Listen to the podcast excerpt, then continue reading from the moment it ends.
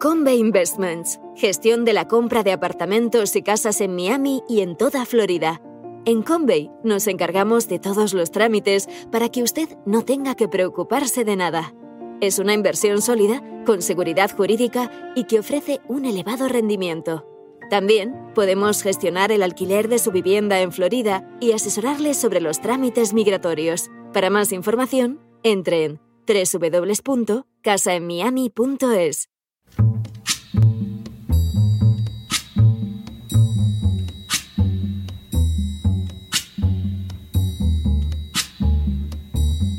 La voz con César Vidal, desde el exilio. When the night has come and the land is dark and the moon is the only light we'll see. No, I won't be afraid. Oh, I won't be afraid. Just as long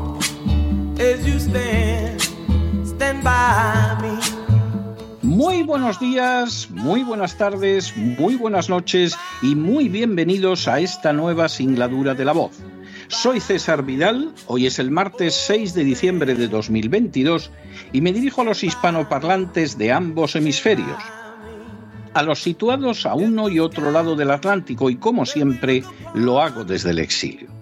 Corría el año 1978 y más concretamente el día 6 de diciembre, cuando se celebró en España un referéndum cuya pregunta era, ¿aprueba el proyecto de constitución? Con una participación del 67,11% del censo, el proyecto fue aprobado por el 91,81% de votantes, con un 8,19% de votos en contra. Esa aceptación de la Constitución no tuvo excepción ni siquiera en Cataluña, donde votó a favor el 67,6% de los barceloneses, el 66,5% de los leridanos, el 67% de los tarraconenses y el 72,3% de los gerundenses. Se trataba de un fenómeno absolutamente desconocido hasta entonces en la historia de España. Por primera vez, el pueblo español refrendaba una constitución que había sido elaborada por izquierdas y derechas de consumo e incluso abriendo la puerta a los nacionalistas catalanes y vascos. Hoy se celebra el cuadragésimo cuarto aniversario del referéndum nacional que respaldó de manera mayoritaria la Constitución española vigente. Sin ánimo de ser exhaustivos, los hechos son los siguientes. Primero, en contra de lo afirmado con frecuencia, el régimen de la transición no fue un producto de la voluntad popular, que pasó de una dictadura autoritaria a un sistema plenamente democrático. En realidad, fue el fruto de un pacto entre castas privilegiadas de siglos con unas nuevas castas aspirantes a alcanzar también esa condición. El acuerdo implicaba una limitación del carácter democrático del régimen que se reflejó con claridad en el texto constitucional. Cuestión aparte es que los entusiasmados votantes no se percataran de ello y qué significaba incurrir en no pocas y peligrosas contradicciones. Segundo, así, aunque se afirmaba la soberanía nacional, no es menos cierto que la acción política quedaba en manos de los partidos y de otros agentes sociales, convirtiéndose en casi imposible la tarea de influir en ellos. Tercero, igualmente, aunque se afirmaba la igualdad de todos ante la ley, ésta desaparecía en relación con la Casa Real, los políticos o la Iglesia Católica. Esa situación iría empeorando con el paso del tiempo hasta el punto de que en la actualidad España cuenta con más de un cuarto de millón de personas que disfrutan de aforamiento. Cuarto, Igualmente, aunque se insistía en la existencia de los distintos poderes del Estado, lo cierto es que la separación de poderes era tan tenue que podía quebrarse en cualquier momento, y así sucedió en un plazo muy breve. Quinto, igualmente, aunque se subrayaba la existencia de una sola nación, España, y su unidad indiscutible, la situación de privilegio concedida a los nacionalismos catalán y vasco y la articulación de las comunidades autónomas permitía intuir el carácter centrífugo de lo que iba a ser el futuro. Sexto, igualmente, aunque se negaba el carácter confiscatorio de los impuestos, el sistema era previsiblemente tan caro que no costaba mucho imaginar que tarde o temprano se llegaría a una situación fiscal intolerable como la que España sufre desde hace años. Séptimo, igualmente, aunque se proclamaba la existencia de una serie de libertades, el intervencionismo que se concedía a los poderes públicos amenazaba con anegar esa situación. Octavo, a todo esto, bien es verdad que sin saberlo, el pueblo español le prestó su ascenso guiado fundamentalmente por lo que le decían las fuerzas políticas que habían redactado el texto constitucional. El respaldo de los ciudadanos a la Constitución en un referéndum celebrado en un día como hoy fue espectacular y superó al obtenido por cualquier texto constitucional en la historia de España. A pesar de todo, las contradicciones de la Constitución seguían ahí. Noveno. Quizá, y no es poco, si las diferentes castas privilegiadas hubieran limitado sus ambiciones, su codicia, su creación de clientelas y, en consecuencia, su corrupción, el sistema podría haber funcionado razonablemente bien. A decir verdad, incluso funcionando de manera no poco defectuosa, se ha traducido en el que sin ningún género de dudas ha sido el periodo de mayor libertad y prosperidad de la historia de España. Sin embargo, esa incapacidad para democratizarse ya provocó que el régimen estuviera en vías de descomposición en los últimos años del felipismo a mediados de la década de los 90 del siglo pasado. Décimo, la era Aznar, que ahora parece un verdadero espejismo facilitado por sus buenos resultados económicos, insufló una década de supervivencia al sistema, pero no pasó, lamentablemente, de ser un paréntesis en medio de un proceso de creciente deterioro un décimo. Por su parte, los gobiernos sucesivos de Rodríguez Zapatero, Rajoy y Sánchez solo han servido para confirmar que el sistema es, a mayor o menor plazo, insostenible, pero que las castas que se benefician de él no lo reformarán de la misma manera que un dueño de esclavos en la Cuba de 1850 no habría defendido la emancipación de sus esclavos por muy legítima y razonable que pudiera resultar. Y duodécimo, así el régimen actual se haya condenado, y no solo por sus contradicciones, sino fundamentalmente por la soberbia de aquellos que se benefician de él. No puede negarse que el régimen de la transición ha implicado enormes ventajas en relación no solo con el franquismo, sino también con otros que lo han precedido históricamente. Nunca los españoles tuvieron tanta libertad ni disfrutaron de tanta prosperidad económica como sobre todo en los primeros años del régimen de la transición. Tampoco en ningún momento de su agitada historia existieron tantas posibilidades de promoción social. Que las libertades quedaran gravemente limitadas desde el principio en zonas de España como Cataluña y las Vascongadas. Que la prosperidad no fuera ni lejanamente la que se hubiera podido obtener de no haber tenido que saciar la codicia de las castas privilegiadas y que el pésimo sistema educativo, desde la primaria hasta la universidad, segara la posibilidad de acceso social de no pocos, no invalida en absoluto ese juicio general. Podemos ser más viejos con este régimen, pero hasta hace pocos años no hemos sido ni de lejos más pobres o menos libres que bajo el franquismo. Sin embargo, resulta innegable que el deterioro experimentado por la economía y por las libertades en España desde inicios de este siglo nos haga pensar que podemos llegar a revivir algunos de los momentos más siniestros de la historia española. Tampoco puede negarse que, salvo la violencia ocasional de la extrema derecha y la sistemática ligada a los nacionalismos, la transición no se produjo de manera, se produjo de manera pacífica y sin excesivos sobresaltos. No hubo ejecuciones masivas, ni asalto de dependencias públicas o privadas, ni en términos generales algaradas callejeras.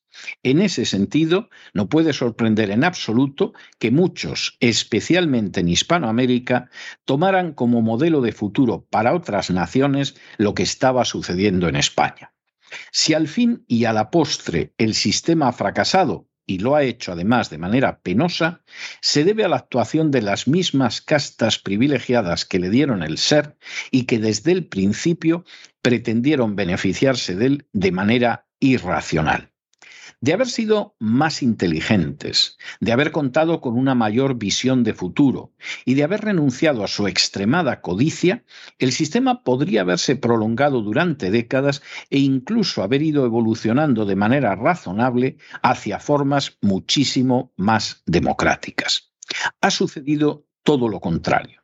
Y en estos momentos, ese mismo sistema se encuentra al borde de la bancarrota institucional y económica simplemente porque su bancarrota moral fue ya un pecado original manifiesto desde muy pronto. A nadie se le puede ocultar que semejante tesitura puede tener conclusiones muy diversas y trágicas. Una sería la posibilidad de una solución chavista para España, que es lo que pretende, por ejemplo, Podemos, que se traduciría en la salida del euro, aunque no de la Unión Europea, y tras una euforia creada por el intervencionismo paternalista del nuevo gobierno, vendría acompañada de un colapso económico de tales dimensiones que acabaría obligando incluso a una intervención militar simplemente para mantener el orden. Así lo señalaron ya en el año 2010 los sindicatos europeos a los sindicatos españoles, UGT y comisiones obreras, en el curso de una reunión de la que los sindicalistas españoles no dieron la menor noticia y que acabó conociéndose por uno de sus compañeros europeos por muy pavoroso que pueda resultar ese final, no es ni con mucho imposible de proseguir el deterioro que lleva sufriendo el sistema desde inicios del presente siglo. Tampoco puede descartarse que fuerzas anacrónicas, cerriles y violentas, como las que protagonizaron el alzamiento de julio de 1936, quieran imponerse por enésima vez a través de la fuerza y del fanatismo. En el muy improbable caso de que así sucediera, España volvería a caer en un atraso desdichado en manos de poderes que la han mantenido en la oscuridad durante siglos, despreciando lo que ignoran y jactándose de aquello de lo que deberían sentir una más que profunda vergüenza. Otra opción sería una reforma responsable de la situación política que no tendría que implicar necesariamente un nuevo proceso constituyente, pero que permitiría salvar la presente situación e instaurar un sistema verdaderamente democrático. Las líneas indispensables de esa reforma serían, en primer lugar, la desaparición de inmunidad y aforamientos, ya que la ley debe consagrar el principio de que todos los ciudadanos son iguales ante la misma.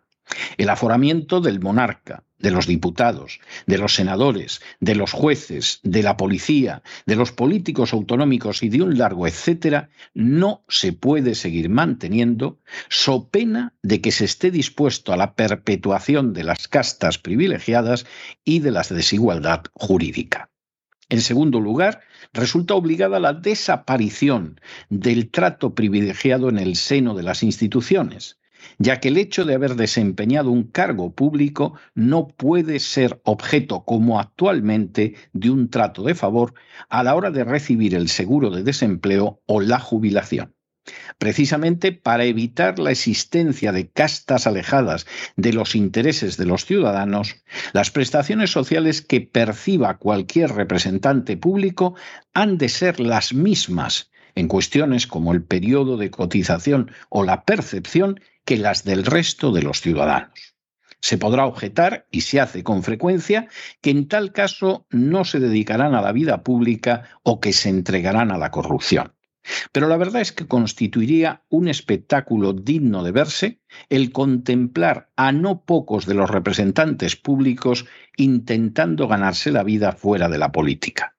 Y en cuanto a lo que se refiere a la corrupción, las prebendas inmensas de las que disfrutan no parece que hayan evitado que se entreguen a ella en un porcentaje bochornoso. En tercer lugar, tendrían que desaparecer las listas cerradas, ya, que aunque la existencia de listas abiertas no es garantía de solucionar buen número de males, como algunos parecen creer ingenua o ignorantemente, sí que debilitaría la posibilidad de los partidos de monopolizar totalmente la acción política.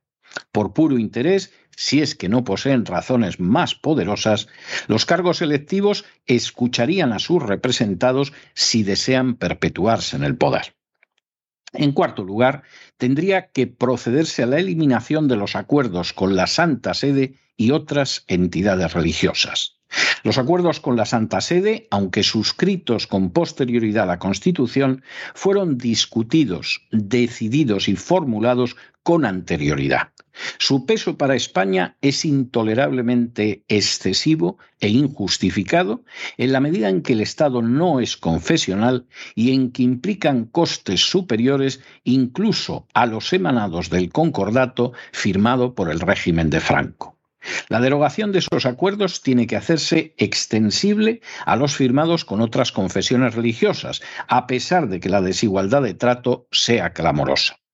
Semejante situación no necesariamente implicaría la supresión de convenios puntuales, pero en cualquier caso sí incluiría la derogación de la reforma de la ley hipotecaria, impulsada de manera nada legal por el gobierno Aznar y que ha permitido la inmatriculación de bienes inmuebles a la Iglesia Católica sin tener ni siquiera una sombra de legalidad.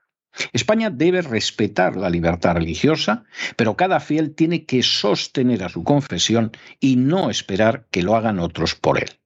En quinto lugar, tendría que promulgarse una reforma de la ley sindical, derogándose las normativas que convierten a comisiones obreras y UGT en castas privilegiadas con las consecuencias de todos conocidas. Los sindicatos tienen que mantenerse de las cuotas de sus afiliados de la misma manera que las confesiones religiosas de los aportes de sus fieles. En sexto lugar, tendría que establecerse una justicia verdaderamente independiente, sacando a los políticos del nombramiento de jueces y magistrados y dejando a estos en manos de la carrera judicial. Por supuesto, figuras como la exclusión de Cataluña de ese organigrama de la justicia serían una atrocidad jurídica y democrática totalmente inaceptable. En séptimo lugar, tendría que procederse a una reforma en profundidad del título octavo de la Constitución. Es obvio que el título octavo de la Constitución, verdadero semillero de problemas y de corrupción, no puede mantenerse. La denominada cláusula residual de competencias ha de ser atribuida al Estado y no a las comunidades autónomas, y ha de procederse a la reintegración al Poder Central de competencias como las de educación, sanidad y orden público. De manera semejante, han de limitarse drásticamente el gasto y la posibilidad de endeudamiento de las comunidades autónomas, así como desarrollar la manera de intervenirlas en caso de que desobedezcan la ley.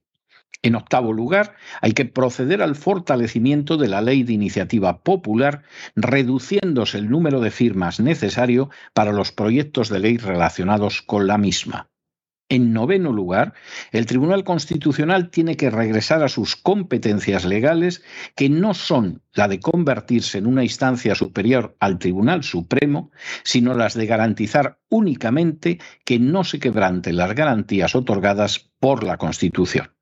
En décimo lugar, tiene que redactarse una nueva ley de incompatibilidades, ya que resulta indispensable evitar la colusión entre el poder político y el representado por los poderes fácticos. Una nueva ley de incompatibilidades tendría que dificultar tan lamentable posibilidad. En un décimo lugar, habría que proceder a un sometimiento de la agencia tributaria y sus buscabonus a la legalidad, ya que a lo largo de estas décadas la actuación de la agencia tributaria se ha revelado bochornosa en multitud de ocasiones y absolutamente impregnada de corrupción en infinidad de casos.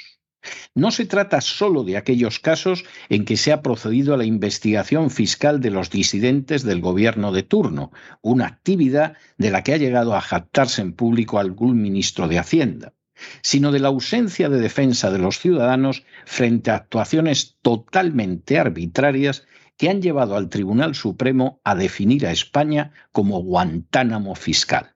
Si España aspira a ser una democracia, no puede tolerar algo tan bochornoso porque es una incitación a la prevaricación como los bonus de los funcionarios de la agencia tributaria, como el expolio de sus ciudadanos sin la menor garantía, con la finalidad fundamental de mantener a las castas privilegiadas y como la creación de un cuerpo de delatores.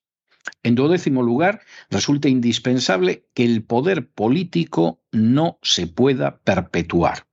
Un máximo de dos mandatos resulta obligado para evitar la permanencia en los resortes del poder de gente que puede acabar derivando en una casta que sofoque cualquier intento de democratización.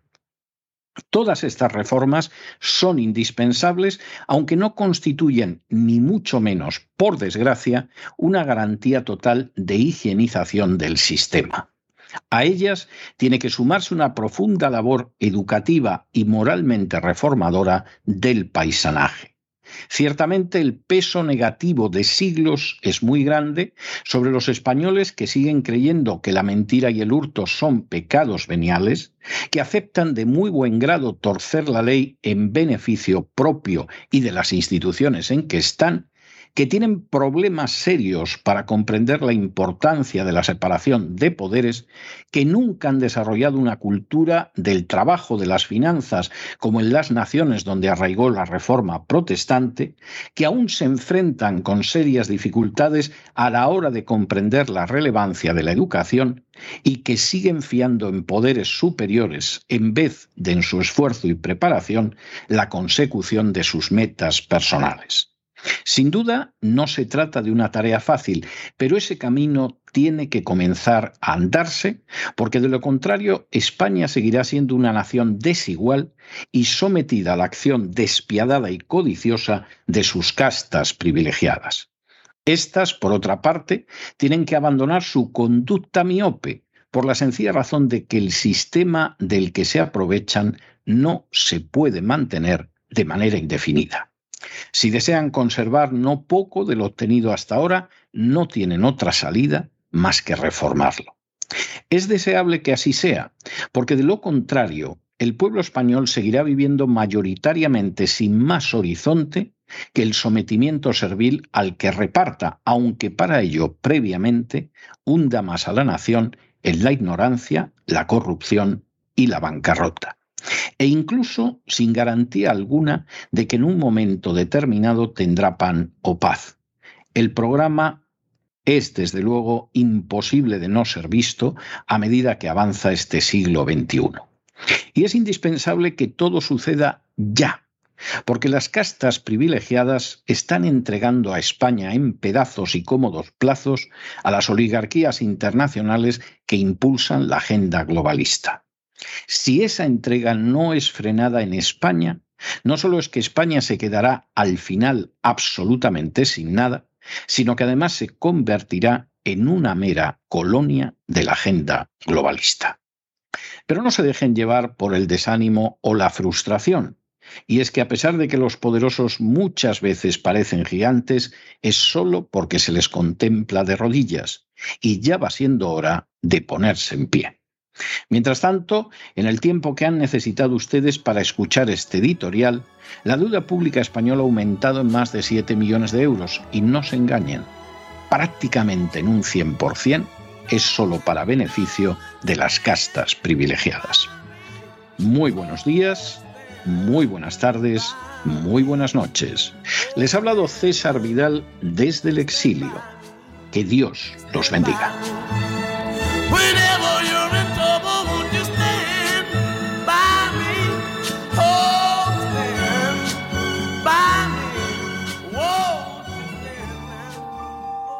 Esta sección está patrocinada por crowdfunding con el siguiente mensaje.